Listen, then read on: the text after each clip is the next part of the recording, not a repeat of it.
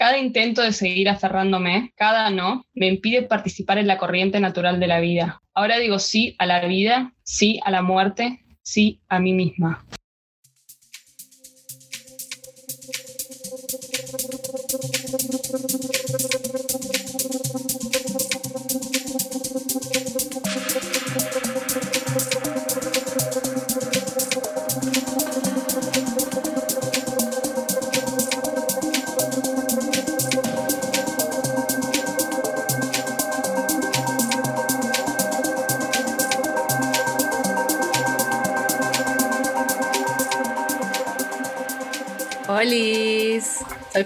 De Somos Acuarios nuevamente.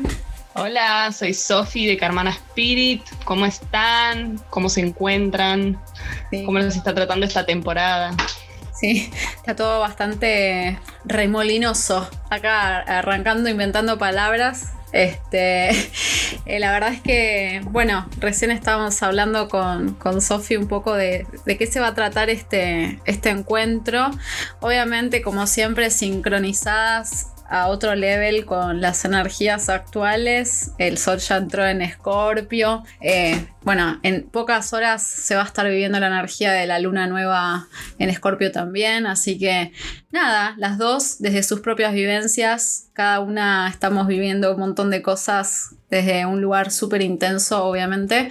Eh, todavía no sabemos qué nombre le vamos a poner al episodio porque obviamente no pudimos encontrar una sola palabra para que podamos eh, encontrarle una personificación, no sé, o, nombre a todo lo que queremos tratar de desarrollar en este encuentro, porque bueno, en realidad el propósito es hablar un poco de la energía que le convoca a Scorpio, ¿no? O sea, más allá de lo que es Scorpio en, su totalidad, porque son un montón de cosas que trae esta energía, eh, es hablar de las temáticas que nos llevan a vivenciar una profundidad eh, y que tienen que ver con, la incomodidad, porque la realidad es eso, es encontrarnos en esas vivencias que nos generan control y, apego, porque obviamente necesitamos encontrarnos y aferrarnos a algo que nos genere seguridad para poder este, sentirnos que somos parte de algo, ¿no? Justamente estábamos hablando de esto antes de arrancar, como que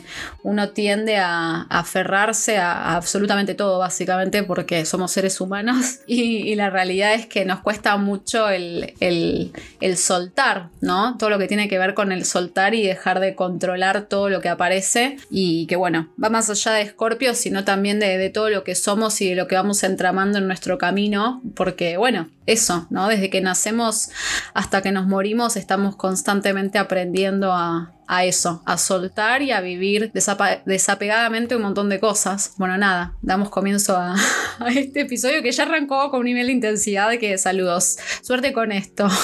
Tal cual, creo que justamente todos los títulos que estábamos buscando ponerle a este encuentro tenían mucho que ver con la muerte. Estábamos justo leyendo un, un, texto del libro de tarot que tengo yo que hablaba sobre el arte de morir y sobre aprender a morirse, ¿no? Y sobre las micromuertes que vamos teniendo a lo largo de la vida, que en definitiva tienen que ver con esto que, que decías vos, Flor, ¿no? Como aprender, o en realidad con, con, el apego, con el control, con aferrarnos a las cosas, ¿no? A las diferentes situaciones que se van presentando en la vida y que no estamos pudiendo soltar, que parece esta palabra tan de moda, pero que en definitiva tiene tanto que ver con esta energía que estamos transitando en este momento. Siento que hay un montón de pestañas que podemos abrir para, para empezar a navegar y transitar este tema.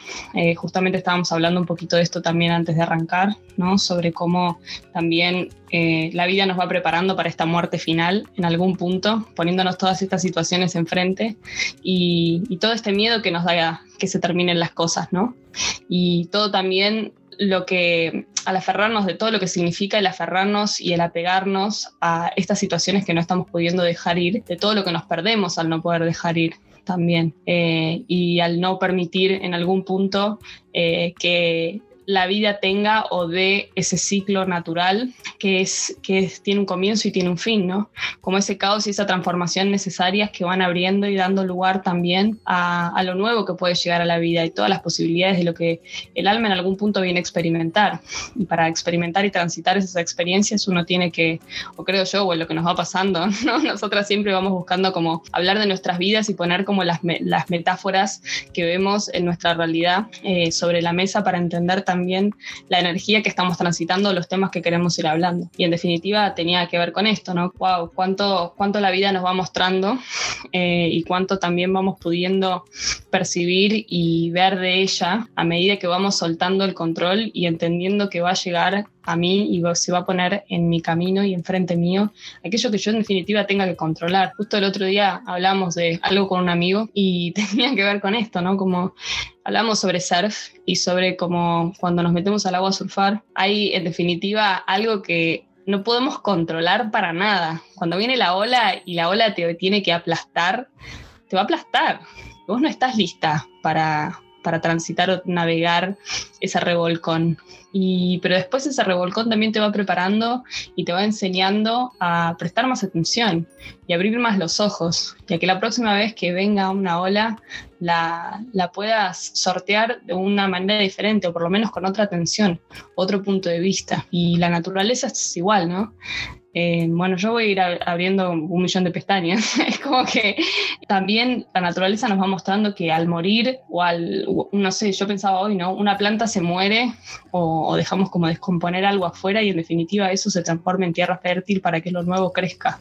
Entonces siento que el caos es un orden natural de la vida, que la muerte es el orden también orgánico de la vida y que en definitiva es un paso más para empezar a a entender que todas estas muertes nos están preparando para una muerte final que es el dejar de existir. Bueno, re boluda. Yendo bien profundo. Sí. Igual nada, me parece que más que muerte final es algo que también desconocemos. Creo que no hay tal final. Es, no, no, no, hay un final. Nosotros lo vemos como un final, como esta vivencia que venimos a tener, que es la física en este plano 3D, como que bueno, somos seres humanos y que todos desde nuestro nivel de conciencia sabemos que en algún momento se termina esta experiencia que venimos a encarnar. Sin embargo, después esto sigue, no sabemos hacia dónde y eso es a lo que en el fondo le tememos. Por eso generamos este control y nos aferramos a un montón de cosas materiales, que bueno, una cosa que le estaba diciendo a Sofi, ¿no? Como que es muy el eje Tauro-Escorpio esto que se está abriendo, que también tiene que ver con el cambio de nodos, que se va a venir ahora pronto con, con la temporada de eclipses, ¿no? Más allá de lo que se va a empezar a abrir a nivel colectivo yo por lo menos desde mi lugar lo vivo mucho desde lo personal y mi, autoconocimiento y lo que yo quiero expresar en, el colectivo porque toca mi casa 5 y mi casa 11 que tiene que ver con mi identidad y lo que yo trabajo a nivel personal y después lo que quiero expresar en el colectivo, ¿no? Porque la casa 11 tiene que ver un poco con eso, tiene que ver con, o sea, si bien conocemos al servicio en la casa 6, que es la casa del servicio, es la casa de Virgo, la casa 11 tiene que ver con el servicio que yo realmente necesito manifestar. Es yo lo, lo, que ya preparé, ¿no? Desde mi autoconocimiento, lo que preparé y lo que vengo a desarrollar y manifestar en el colectivo y en lo grupal.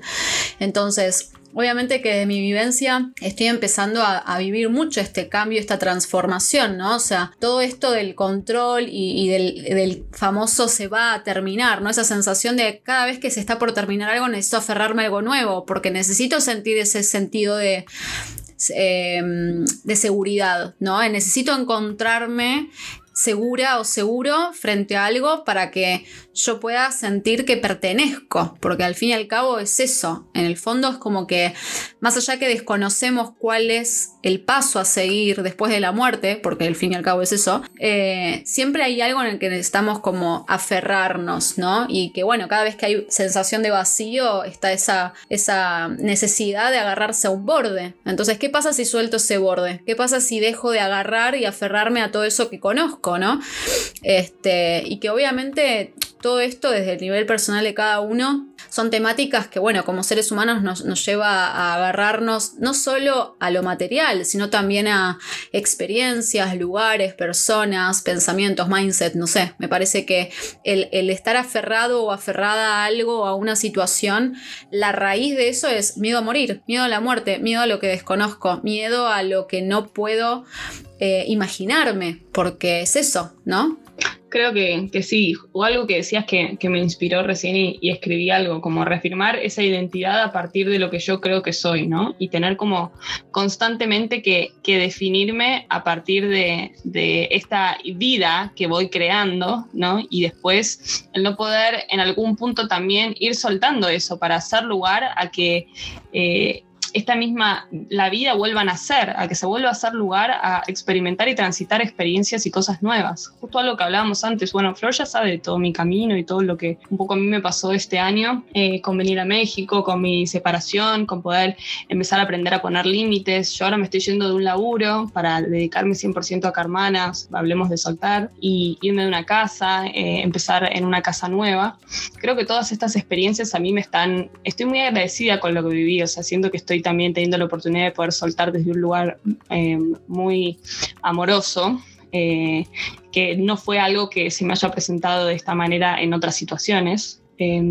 Pero de todos modos, siento que también esta, este lugar que yo estoy haciendo, esta decisión que estoy tomando, también está implicando que yo suelte eh, un montón de, creencias que yo tenía con respecto al laburo y a cómo tenían que, al trabajo y cómo tenían que ser las cosas. No digo laburo porque acá en México si digo laburo no me entiendo. Eh, al trabajo, con respecto a cómo yo reafirmaba esa identidad. Entonces, lo pongo como un ejemplo un poco banal, pero creo que es fácil de entender.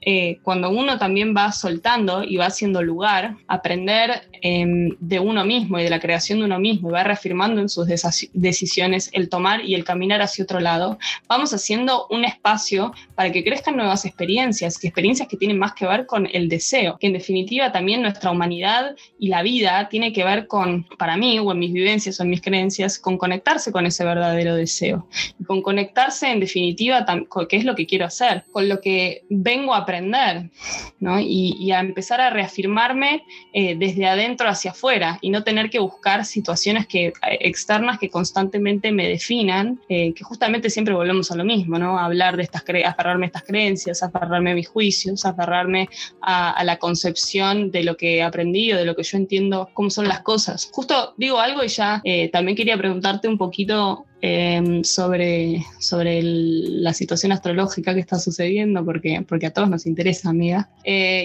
y, hay, muchísimo, eh, ya me estuviste contando un poco, eh, se me ponen los ojos de sapo al escucharte, pero justo estaba escuchando el otro día a Matías de Estefano que decía algo súper interesante. Él hablaba sobre que cada uno o cada alma en definitiva, porque no somos, nosotros los humanos como humanidad, yo me, me, aferro bastante a esta creencia, no somos parte del planeta, sino que somos el planeta.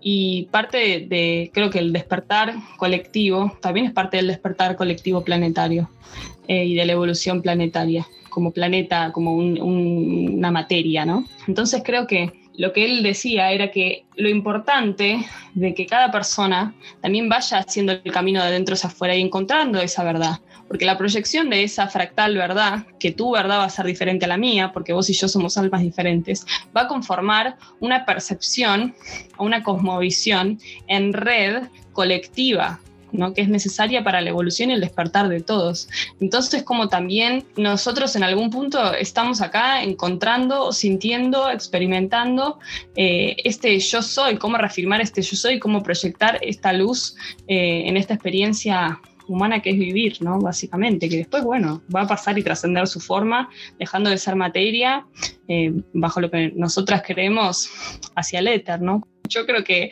que, bueno, que lo transito desde un lugar, no, no sé por qué tanta seguridad o tanta, bueno, tengo sol en casa 8, ¿no? No me cuesta.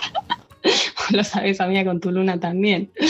Eh, pero, pero creo que sí, que la muerte es como un paso inevitable eh, de la vida, es, es, es, totalmente natural y una parte de la vida. Y justo esta palabra que decía acá, ¿no? En este libro, sobre, creo que en definitiva también se trata sobre descubrir el arte de morir. Sí, Creo que son muchas cosas igual. O sea, por lo menos yo creo que lo más importante desde la experiencia de cada uno, eh, mira, porque quiero abrir varios puntos. En primer lugar, por ejemplo, hoy particularmente abrí una cajita de preguntas en mi Instagram preguntando como, bueno, ¿qué, qué, qué es lo que están dejando morir, ¿no? Frente a esta situación actual que se está entramando con la energía escorpiana. Y me parece que todos desde su individualidad está dejando una parte, una piel, ¿no? Esa piel que ya no, no, forma parte del presente y que a veces cuanto más aferrados o aferradas estamos a esa piel, no estamos dejando espacio a que se manifieste lo nuevo, ¿no? O sea, cuanto más nos aferramos a, lo que conocemos por, por, esa seguridad que necesitamos porque es el lugar cómodo, ¿no? Esa zona de confort que puede ser no solo un lugar, sino esto, lo que decía antes, un mindset, una persona, un lugar, una, algo que forma parte de mi día a día, ¿no? Un hábito, algo que yo necesito dejar ir y que me cuesta dejar ir, ¿no? De pronto, no sé, en la elección del día a día de dejar de consumir carne, por ejemplo, me está costando mucho dejar de comer fiambre, ¿no? Un ejemplo suple. No puedo se entiende, amiga. Se entiende, se entiende, bebita, se entiende. Súper banal. No pasa nada, beba. Ahí está, te sostengo. Hermosa. Así está. Ustedes no saben lo hermosa que es esta mujer, ustedes no lo están viendo en este momento, pero yo estoy viendo su carita, sus ojitos, la escucho hablar, me enamora. Te quiero, bebé. Gracias, estás, estás haciéndolo muy bien. No, eh, una de las cosas que le estaba diciendo a Sofi es que este último tiempo estoy habitando una parte geminiana que tiene que ver con el silencio. Entonces me está costando mucho decodificar toda la data que tengo en mi cabeza y en, mi sentido visceral eh, y encarnarlo y realmente expresarlo desde la palabra, lo que sea. Así que estoy como en una con respecto a, las palabras y estoy mucho desde el lugar de observadora. Así que sepan disculpar si no se entiende lo que digo, pero estoy haciendo lo que puedo. Em, no, y decía que este ejemplo que estaba tramando era recontra frívolo, pero bueno, no.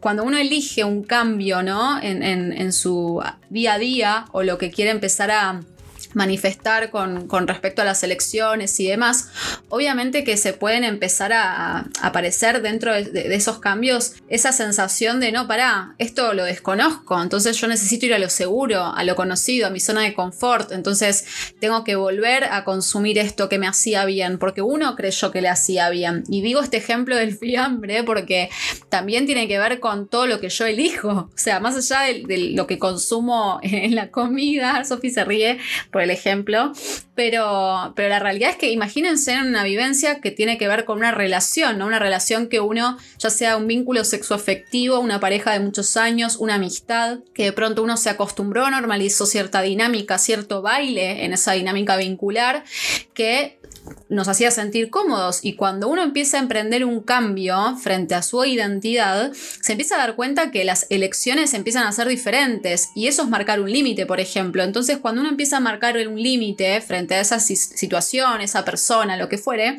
deja en evidencia a la otra persona. Entonces, eso va a generar una incomodidad porque uno forma, empieza a formar parte eh, de la vivencia del otro siendo el malo de su historia. Y uno no quiere ser ese malo, no quiere como, bueno, yo marco un límite y quizás la otra persona me percibe como esta persona me está dejando en evidencia o esta persona este, es, es, re mala persona por haber decidido esto. Y en realidad tiene que ver con el marcar el límite y, y empezar a generar ese cambio porque yo necesito ese cambio y tiene que ver con esa piel nueva que quiero habitar. Entonces, por esto este ejemplo de que si te queda, o sea, si realmente te sentís incómoda o incómodo frente a algo, no importa lo que sea, es porque ese traje ya te está quedando chico. Y ahí es donde uno tiene que empezar a moverse. Y esto tiene que ver con soltar. Esto tiene que ver con el dejar de controlar una situación también.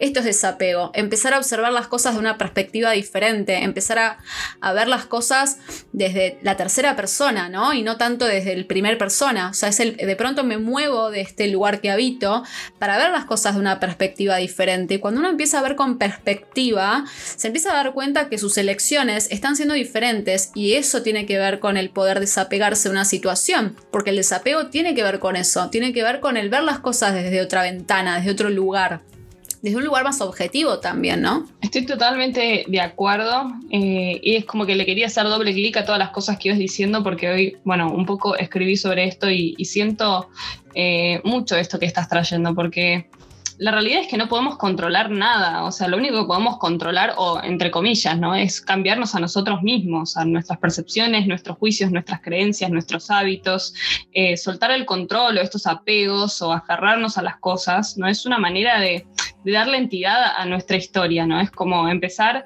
también a encontrar una verdad que le dé más paz y que le quepa a nuestra alma, que tenga más que ver eh, con salir con el estado de victimismo, que es, que es es incómodo o que es más cómodo también en algún punto en esa dualidad. A veces es mucho más cómodo mirar al otro desde, desde, una primera persona, como decías vos, no desapegarnos de esa identidad y pensar que el otro es un hijo de puta o que, perdón, o que la vida me hace eh, me corrijo, o que la vida me hace a mí porque pobre yo, porque a mí, ¿no? Eh, en algún punto, yo lo digo siempre esto, debo haber repetido ya en el podcast, cada, capítulo lo debo haber dicho, pero la mierda es calentita, decía mi profesora de metafísica Paula, ¿no? O sea, quedarse, qué bien hablada que estoy, es muy escorpiana, es como quedarse en ese lugar, es, Florencia me viene la cara como diciendo, no, amiga, menos, menos, mucho menos. Eh, pero realmente, o sea, quedarse en ese lugar es mucho más, habitar ese lugar es mucho más cómodo que empezar a separarse de uno. Eh, en algún punto, eso también es una muerte que puede ser dolorosa en un principio, eh, también es parte de, ese despertar de conciencia, es empezar a separarnos de nosotros mismos, a dejar de reafirmarnos en esta identidad, para entender que todo lo que nos está pidiendo todo lo que está pidiendo una, soltura, todo lo que nos está pidiendo el, ese dejar ir que tanto nos cuesta, en definitiva nos está reflejando un estado de conciencia que viene de nosotros mismos, que es nuestra propia, proyección de aquello que nuestra alma nos está pidiendo que veamos, para poder decir, ah, ok, esto que estoy viendo es esto que yo estoy creando. Entonces esto que yo estoy creando, en definitiva, si no lo elijo y si me hace daño, eh, me va a venir a enseñar a mí cómo puedo empezar a partir de observarlo a crear otro tipo de proyección. Eh, o sea, al aferrarnos, hoy pensaba esto, ¿no? Al aferrarnos, a pegarnos, controlar, eh, nos quitamos la, posibilidad de elegir, nos sacamos la libertad, eh, porque es como que solo nos permitimos experimentar un fractal de lo que ese sistema de creencias proyecta. Eh, no podemos ver con claridad con los anteojos del miedo. La vida, yo siempre miro, es como que la vida es una metáfora. La vida es abundancia pura, la, mira la naturaleza, ¿no?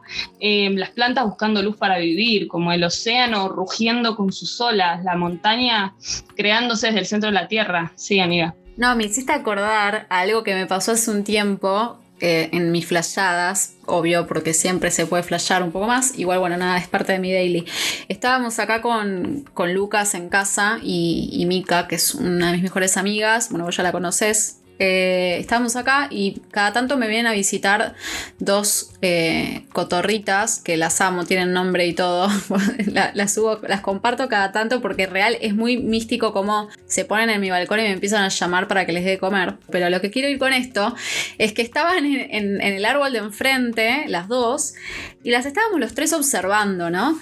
Y estábamos observando los movimientos, lo que hacían, encima están en época de, apareamiento, cosas. Entonces, nada, estábamos observando toda la dinámica entre las cotorras. Y en un momento yo me quedo así observando a una y digo, che, o sea, es una flashada lo lindas que son, observen los colores que tienen, ¿no? Y que en esa observación y, en eso de, la admiración y el, de repente darte cuenta lo bello que es y lo bella que es la naturaleza y todo, inevitablemente aparece un pensamiento recontra tóxico, que creo que todos los seres humanos en alguna parte lo tenemos porque nadie sale exento de este pensamiento, me parece. Después uno sabe si corregirlo o no, o trabajarlo o no, ¿no? Que es lo que decimos siempre, no enquistarnos en el dark side, sino transformarlo que tiene que ver con esto de que en el momento que estaba observando la cotorra, dije, ay, qué ganas de tenerla, qué ganas de tenerla conmigo, ¿no? Y que ahí es donde uno se lleva como de pronto esa sensación de la quiero tener como mascota, por ejemplo. Y ahí está la imposición de querer controlar todo, boluda. Es un flash, tipo, como el ser humano desde el control, ¿no? Desde cómo quiere controlar la naturaleza, porque uno la ve desde un lugar de necesito tenerla, ¿no? De posesión. Y no, uno tiene que admirar la belleza y observarla y dejarla ser. Y así con todo. Nos pasa con los vínculos, nos pasa con, con todo lo que nos rodea, cómo uno se lleva a querer tener una posesión frente a eso, ¿no? Poseerlo, tenerlo, controlarlo, modificarlo, cambiarlo. Y es algo que no, no se puede. O sea, imagínate si viviésemos todo el tiempo de esa manera básicamente me parece que está buenísimo el poder observar esas conductas en las que de pronto, y esto lo llevo también frente al discurso ajeno. ¿Cuántas veces nos pasa que alguien nos viene y nos trae una experiencia y uno quiere modificar la experiencia del otro o pone en tela de juicio, que era lo que hablábamos en el episodio pasado, la experiencia ajena? Y es de pronto, pará, ¿no? Esta es la vivencia del otro, ¿por qué vos querés controlarlo? O también de pronto en el trabajo ajeno. ¿Cuántas veces nos pasa en, vínculos o en amistades que ves cómo tu amigo o tu amiga se está dando la cabeza contra la pared, el famoso amiga date cuenta, y en, eso, en ese darse cuenta no se da cuenta y que vos no podés imponerle al otro que se trabaje si el otro no se está dejando trabajar, si el otro no se está dejando ayudar. Es como que cada camino es diferente y me parece súper enriquecedor para cada uno el poder entender cuáles son los tiempos de, los demás. Y nada, esto que traía con respecto a la cotorra me parecía como un ejemplo que está bueno, más allá que sea medio también frívolo, eh, es entender de que uno no puede poseer las cosas, no puede controlarlas, uno tiene que dejar ser a los demás, tiene que dejar ser el entorno, tiene que dejar que la vida se manifieste y que ese entorno también se manifieste y ahí es donde uno se abre a la experiencia y toma esa experiencia en base a la propia. Y ahí es cuando uno puede transformar su vivencia, ¿no? Y también lo que decía en uno de los episodios pasados, es uno no tiene que dejar que el entorno lo transforme, sino uno transformar ese entorno impartiendo su propia experiencia, impartiendo sus propias decisiones. Yo decido esto por mí, no por vos. Entonces es importante el poder entender que uno no puede controlar esas cosas. Desde el momento que empezamos a querer controlar el entorno, no estamos dejando que eso se manifieste tal como es. Entonces si uno quiere ser, y vivir esa, esa sensación de realmente ser y no del hacer, también tiene que dejar que lo de afuera sea. Entonces, nada, me parece como que era un ejemplo bastante bueno para traer esta temática, ¿no? Es que totalmente, porque este mundo es pura creación y es, como en la 3D, es una manifiesta, la 3D, ¿no? O sea, la naturaleza, la proyección, la realidad de lo que vemos a través de nuestros ojos humanos, muy taurino en definitiva tiene que ver con los procesos que vamos haciendo en nuestro interior, ¿no? Es como decíamos antes, todo es una metáfora y vos decías como, bueno, dejar que el otro se transforme, pero también dejar que el otro se transforme es transformarme, ¿no? A través de ese entorno y permitir que esa, lo que el otro me está trayendo, sin juzgarlo, también me transforme a mí, ¿no? Como cuando yo dejo ser, también soy. Es como que es todo este, este juego, ¿no? De decir, en vez de también no es que solo dejar que el otro se nutra y haga su experiencia, ¿no? Como al dejarlo al otro ser, también yo me dejo ser a mí mismo. Y lo que es, porque todo es una proyección, ¿no? Entonces, si yo estoy queriendo controlar al otro, entonces también me estoy controlando a mí. Entonces es este juego de retroalimentación de lo que yo quiero hacer con el otro, le quiero imponer al otro, pero en definitiva también me estoy queriendo imponer a mí mismo. Entonces es como esa propia libertad eh, que al permitirle al otro que sea y que vea, es como justamente una día, una, una amiga me dijo algo que, que me encantó, ¿no? Como ser menos amigos y ser más terapeutas, ¿viste?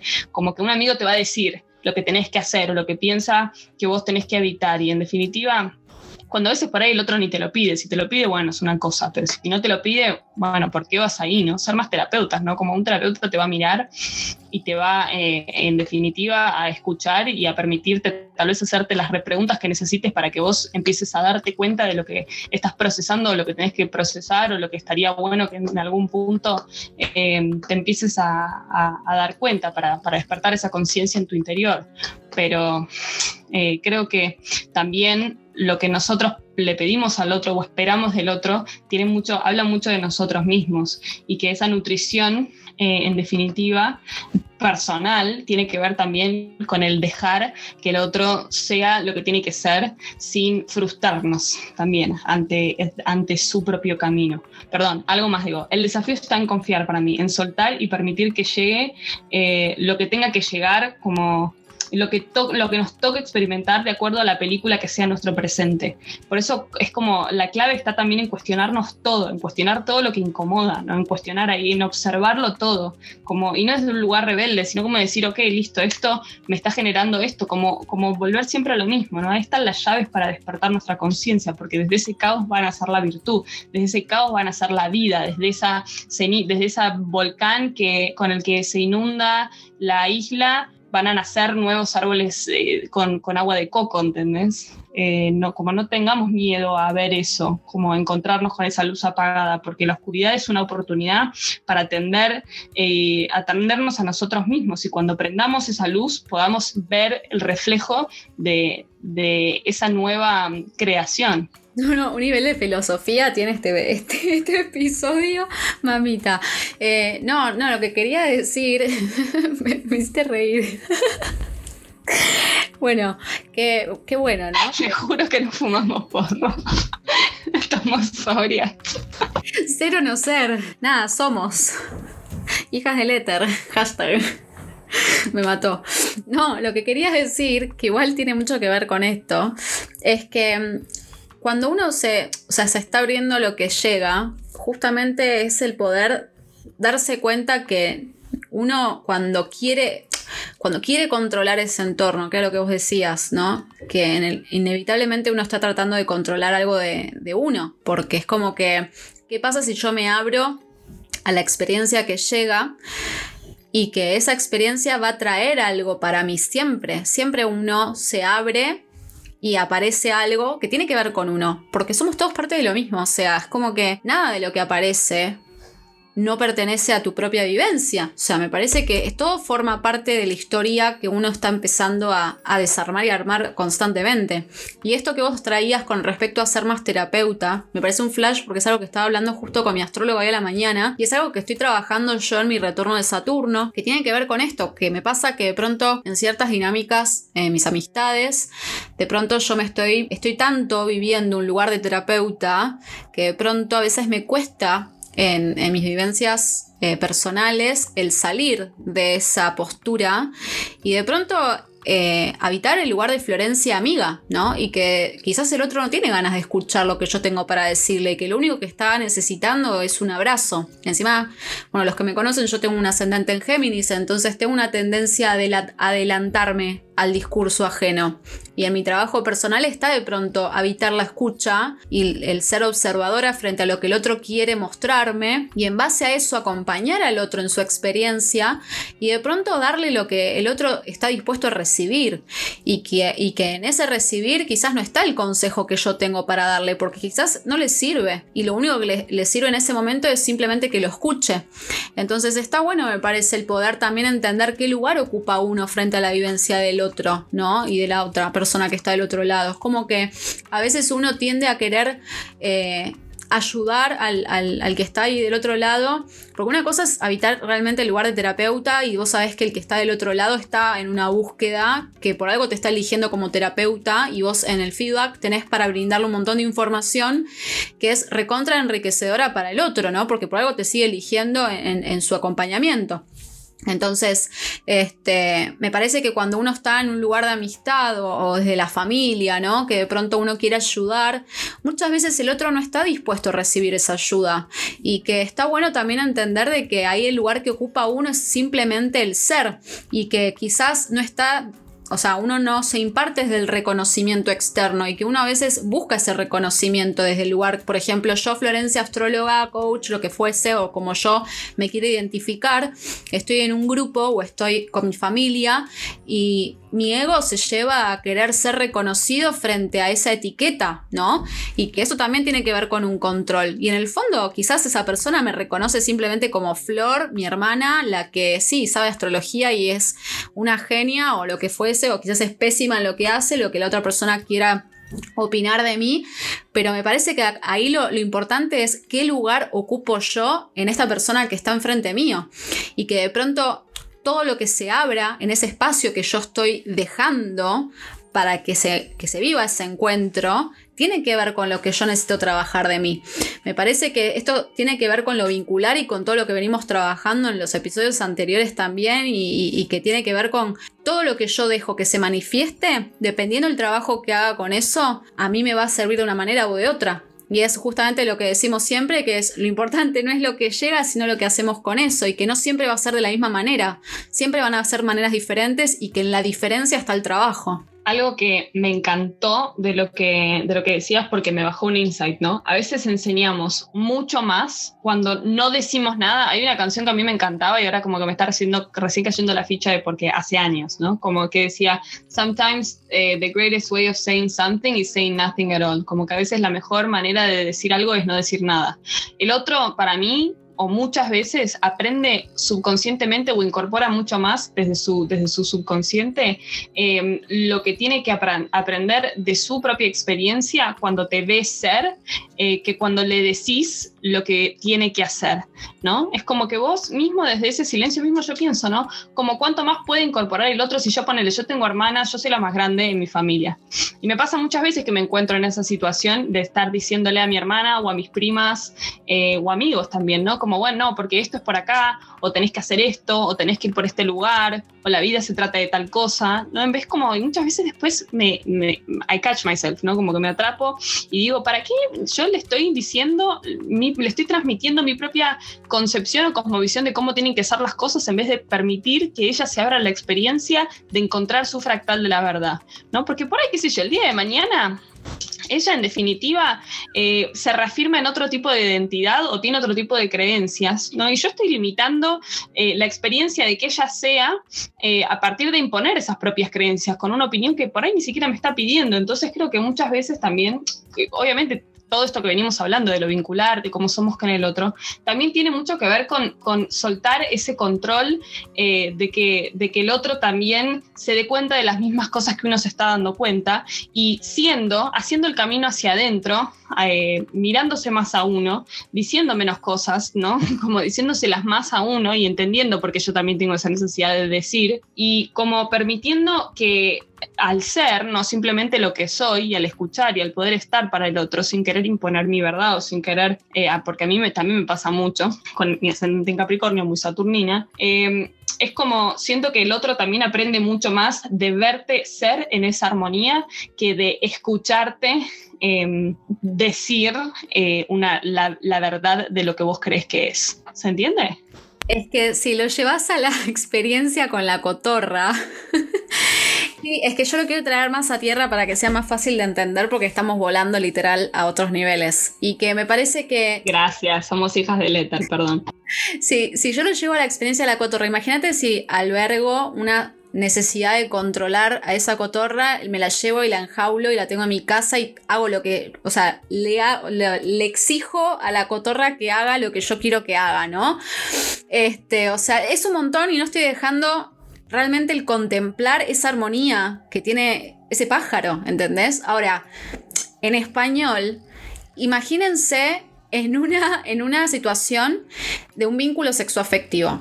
Por ejemplo, cuando uno está en una relación, yo esto lo voy a llevar a un ejemplo personal dentro de mi pasado, en una que otra relación que he tenido que si bien yo no, me considero una persona que haya sido controladora, sí me ha pasado con, todo lo que yo tuve que trabajar con respecto al desapego y, a esto de poder abrirme al otro realmente sin tener esa necesidad de imponer.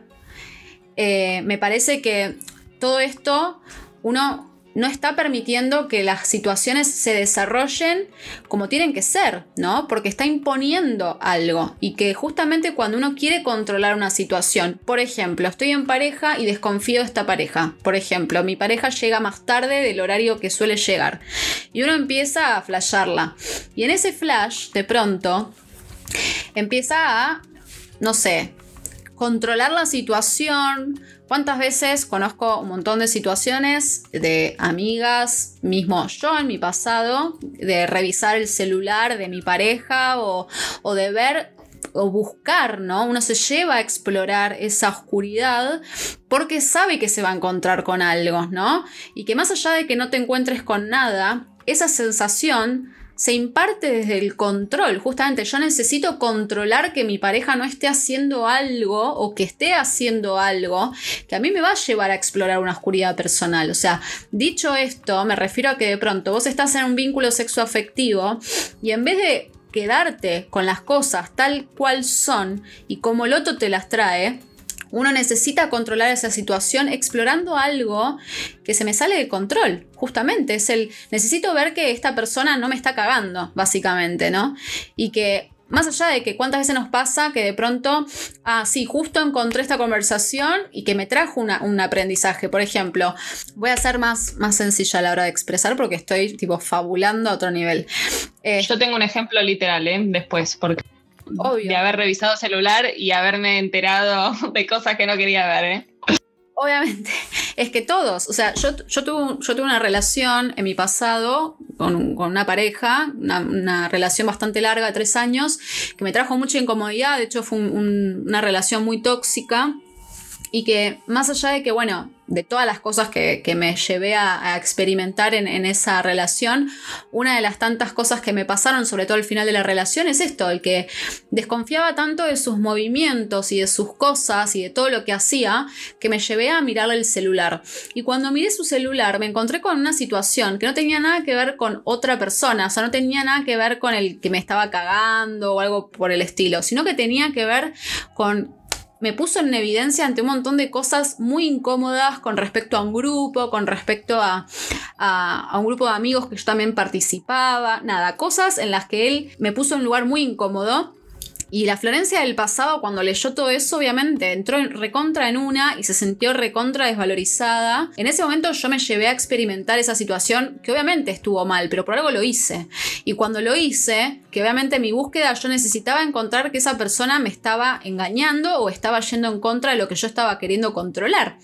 Y eso a mí me llevó a tener un aprendizaje, obviamente. El tema es que cuando uno hace eso, no está recibiendo, o sea, no se deja, eh, no deja recibir, mejor dicho, el, verdadero flujo de las cosas, ¿no? ¿Qué pasa si yo, o sea, qué pasa si la Florencia del pasado hubiese dejado ese celular, no lo hubiese explorado y se hubiese quedado con, con esa situación, ¿no? Y que de pronto el no controlarla me hubiese llevado a vivir más tranquila, por ejemplo, ¿no? Y quedarme con la realidad de las cosas en vez de querer eh, buscar constantemente el conflicto. Hay una parte de mí y de mi energía que necesitaba encontrarse con ese conflicto y que necesitaba encontrarse con esa incomodidad, porque ahí es donde estaba mi trabajo, ¿no? Que esto, todas esas elecciones me llevan a mi momento presente, que hoy puedo ver con claridad un montón de cosas que no haría ni en pedo, obviamente. Pero lo que voy es que uno se lleva también a explorar esas cosas porque necesita controlar la situación, porque el control nace desde ese lugar. Eh, uno se lleva a experimentar esas cosas y esas situaciones porque necesita controlar algo de uno, ¿no? En vez de dejar que las cosas se manifiesten tal cual son. Y hoy, por ejemplo, en mi relación actual, yo elijo quedarme con la realidad que me, que me imparte la otra persona. O sea, si la otra persona me dice blanco, yo me voy a quedar con blanco. No voy a estar buscando la manera de, encontrar negro, azul, rojo, porque así se abren un montón de cosas que no tienen nada que ver con la realidad que, que se está viviendo. Entonces, uno siempre va a encontrar algo que le genere incomodidad. Lo más importante, por lo menos en mi experiencia personal es quedarme con la realidad, quedarme con lo que está ahí. Y si el otro elige cagarme o el otro decide hacer la suya, es un problema del otro. Pero el verdadero aprendizaje me parece que se imparte desde lo que uno va eligiendo frente a su camino personal sin querer controlar el camino del otro. Y que lo que el otro haga o deje de hacer también tiene que ver con uno, ¿no? O sea, obviamente si hablamos si abrimos la pestaña de infidelidad y de todas esas cosas, hay un montón de temáticas que son muy interesantes. Pero que bueno, no, no queremos abrir eso ahora. contame un poco tu ejemplo, porque yo obviamente entré en una. Saludos. Ya la quiero abrir a la pestaña. Eh, justo, mira, iba escribiendo las cosas que estabas diciendo, amiga, porque tuve una situación similar también con, con una expareja con la que tuve un vínculo bastante tóxico también, eh, me mostró muchísimas cosas de mí misma, ¿no? Obviamente uno, no es que uno rechaza estas experiencias, nosotros no es que nosotros decimos, nosotros somos las gurú del amor y por eso no le revises el teléfono a la pareja, no, o sea, yo lo digo habiendo sido una tóxica, habiendo transitado eh, eh, espacios muy chotos, muy, malos, muy negativos, malos no en el sentido de, de algo condenable, sino malos para mí y para, para mis emociones. Em, porque algo que obviamente también con respecto a esto, ¿no? O sea, me, me, llevé a una situación con una pareja a revisar un teléfono y encontrar un montón de cosas que no quería ver. En definitiva, yo tenía razón con mis percepciones, no es que estaba equivocada, Pero después pensaba, ¿no? No es que yo no me iba a dar cuenta que eso que, estaba, que yo quería que estaba pasando estaba pasando, sino que yo, en mi amor propio, em, me voy a llevar a sufrir, ¿no? Y a pasar por ciertas incomodidades y por ciertas situaciones que en definitiva no me van a, a acompañar a reafirmarme eh, en lo que yo tengo ganas de proyectar en esa realidad. Esa es la realidad. O sea, después, obviamente, eso a mí me. Las imágenes que vi me quedaron grabadas en el cerebro. Tuve un montón de traumas por, la, por lo que encontré. Me enojé muchísimo. Ese mismo día mm, le pegué una pared, me lastimé la mano, ¿entendés? O sea, viste, decís, no hacía falta. ¿Era necesario llevarlo a ese nivel? Bueno, para mí, estado de conciencia, claramente sí, era un reflejo de aquello, de ese dolor que yo tenía dentro mío y que tenía que manifestarse de esa manera.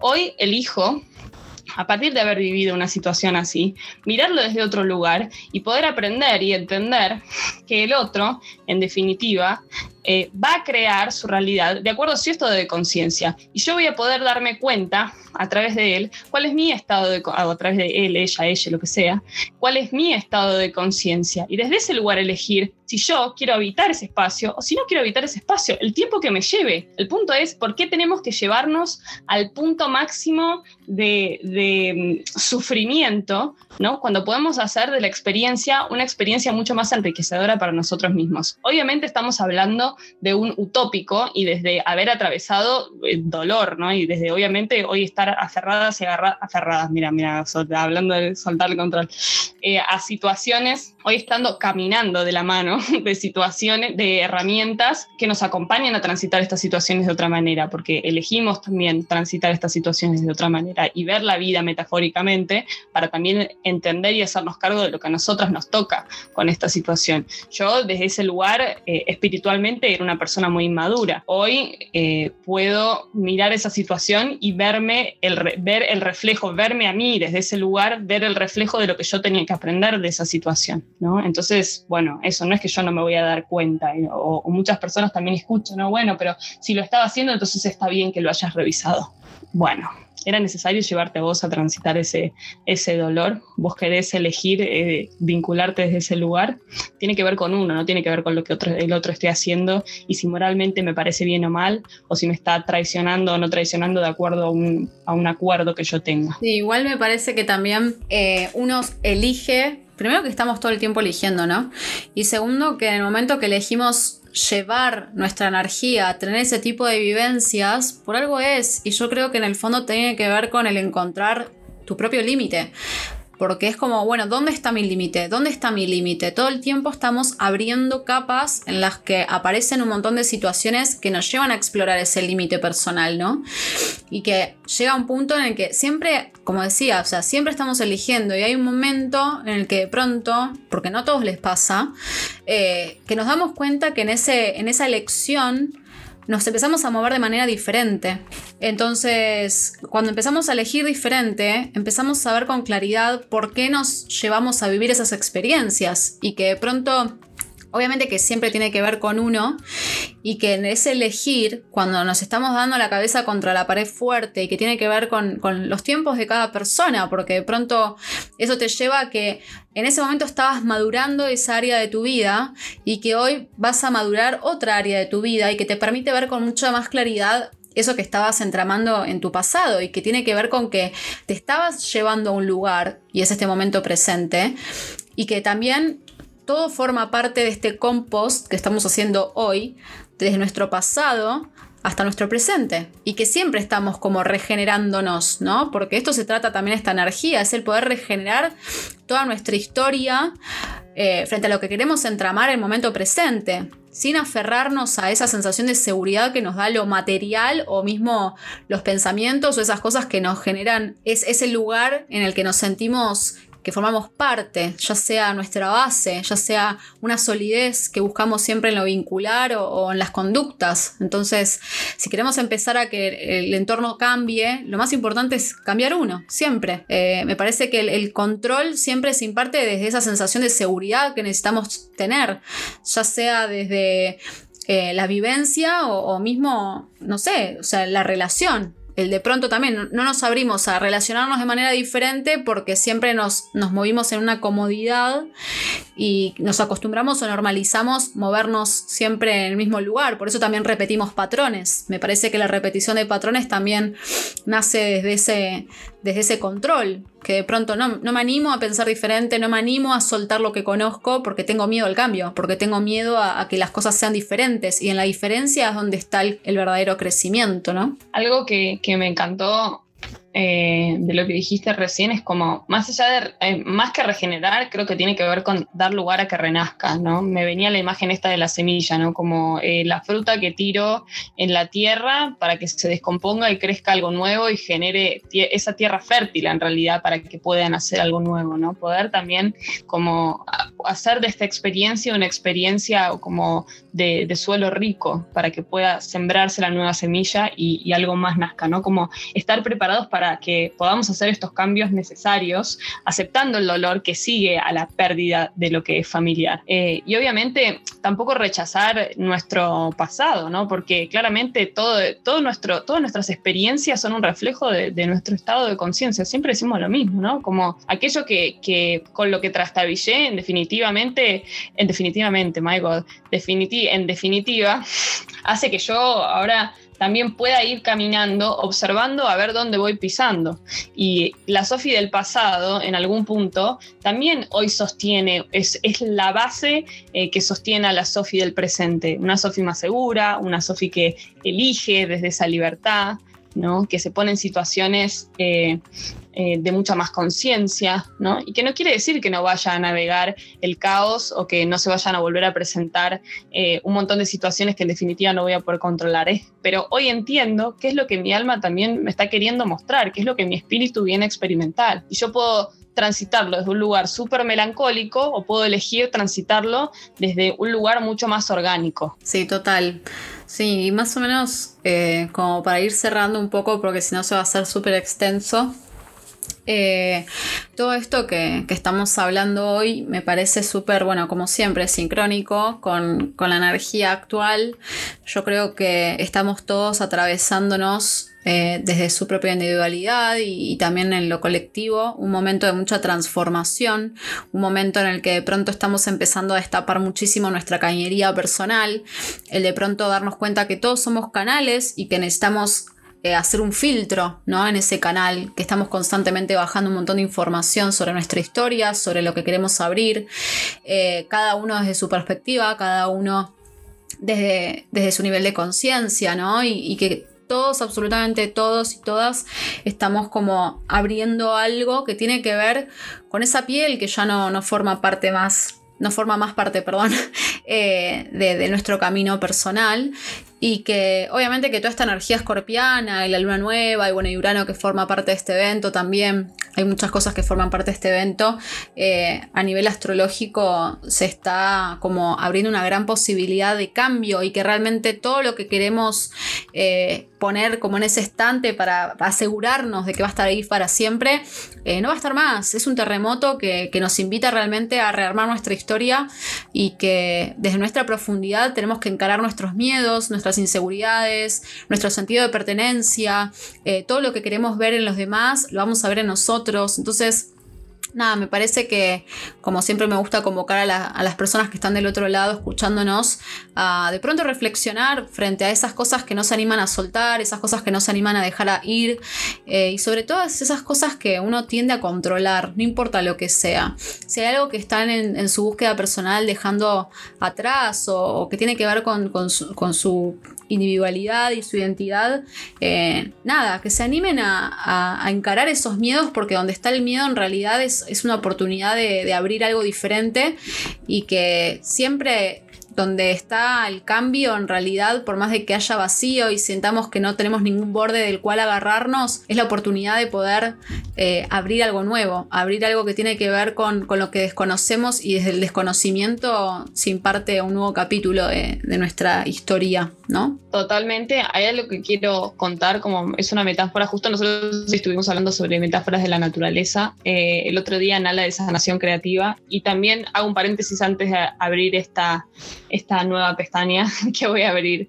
Eh, quiero agradecer también, agradecerte a vos, agradecerle, bueno, ahí la mencioné a Nala, a Georgina de Georgina Terapias, a Mila de Nospun, a Maya Covela, a mm, eh, Chachi Telesco, a Selena Rojas, a todas las mujeres terapeutas eh, y, y, hombres, también Gerardo Santiago, personas que están en este momento en mi vida que, que han sido también grandes, como decías vos hoy, que me encantó, como eh, cuarzos en cuanto a la expansión que hoy estoy viviendo eh, y, personas que a través de su visión también, de su fractal visión, me han ayudado a mí a, encontrar eh, y a reafirmar un poquito más la mía.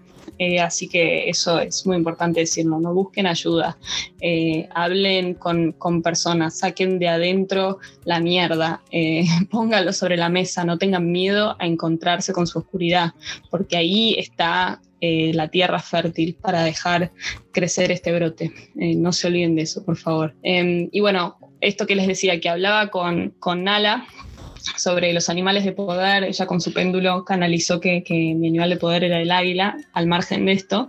Leí algo sobre el águila que me pareció muy interesante y que creo que nos puede servir a todos en este, en este encuentro que dice que el águila vive 70 años, más o menos en un promedio, es un montón de tiempo. Y según la leyenda, cuando, sí, Flor lo sabe, me está haciendo ahí los, los símbolos, cuando cumple, lo estoy leyendo acá, así que los voy a, voy a leerlo eh, tal cual lo estoy leyendo, em, tal cual lo estoy viviendo. Cuando cumple los 40 años, su pico se empieza a curvar más de la cuenta, las uñas se vuelven muy largas y débiles y le crecen muchas las plumas. Entonces no pueden volar ni, ni alimentarse bien. Entonces, a partir de esto tienen que tomar una decisión y el águila se refugia en lo alto de una montaña y empieza a golpear el pico contra las rocas hasta que se lo arranca. Y una vez que le crece de nuevo, se arranca también sus viejas uñas y las desprende una por una eh, de, sus también se desprende las plumas, las, plumas que, eh, de excedentes. Y tras este largo y doloroso proceso, por supuesto, que le toma como seis meses, se dice que el águila vuelve a rejuvenecer y a volar eh, en el cielo igual que antes. Y ahí creo que viene esta sabiduría y esta enseñanza del águila, que en algún punto es un poco lo que hablamos en todo este capítulo, ¿no? Empezar a ver nuestros problemas con perspectiva, desde las alturas, como decías vos, en tercera persona en vez de en primera. Eh, es como eh, poder en algún punto también separarnos de quiénes somos nosotros y empezar a entender desde un lugar un poquito más elevado, conectarnos con la posibilidad de la memoria elevada y con lo que esto tiene para, para nosotros. Así que, bueno, eso chiques, gracias, gracias a toda la gente hermosa que nos escucha. Gracias una vez más eh, a Gra, Gra Valbuena, que edita esto, sin, sin ella no podríamos hacer nada. A Juaco, eh, que nos hizo nuestra bellísima cortina. A todos los terapeutas que nos ayuden. Te quiero mucho, amiga. Gracias por estar siempre, sos un gran sostén. Lo ha sido para mí este año. Y lo sabes. Bueno, nada, lo mismo. Quiero agradecer también a, a los terapeutas que forman parte de mi camino también aprovechando esta temporada de Scorpio, que es una temporada en la que, como decía Sofi, eh, está buenísimo poder convocar nuestra sombra y hacernos cargo de ella. Eh, Ana, Ana Nistal también. Que bueno, es mi astróloga, eh, mi aliada en mi camino, es como que para mí es lo más importante, no, sería quien soy gracias a ella. Em, y la verdad es que me parece que está bueno poder también eh, perderle el miedo a ese lado B que tenemos todos y siempre está bueno poder abrirse y pedir ayuda si es necesario y que nada, que no siempre podemos hacer todo solos y aceptar eso me parece fundamental para poder hacernos cargo de la mochila que llevamos todos a lo largo de nuestro camino. Y nos vemos el próximo episodio, ya veremos cómo lo llamamos. les amamos, les amamos. Después nos comentan a ver qué les parece esta decisión que tomamos con respecto al nombre y, qué les pareció este episodio. Nos encanta leerlos, así que no, no se pongan tímidos y cuéntenos también qué perciben. Aceptamos cualquier tipo también de, de crítica constructiva frente a todo lo que estamos entramando con Sofi, porque todavía estamos aprendiendo, yo todavía eh, me estoy desencontrando con algunas cosas en los episodios, sobre todo por, por, los momentos que estoy atravesando. Pero como digo siempre, cuando sentimos esa desconexión con uno, en realidad estamos conectados con otra cosa. Así que no existe tal desconexión, sino la conexión con algo que no estamos viendo. Eh, gracias a todos. por los que están ahí. Feliz año, amiga. Nosotras estamos cumpliendo un año de nuestra amistad virtual, así que acá estamos festejando también. Nuestro primer vivo fue la luna llena en Tauro del año pasado, así que, ¿quién dice que, bueno, pronto vamos a estar haciendo un vivo? Ojalá, probablemente hablemos un poco de esto del podcast y demás. Bueno, nos vemos la próxima. Gracias a todos. Chao, te quiero, amiga. Gracias. Yo también, hermosa. Chao a todos. Adiós.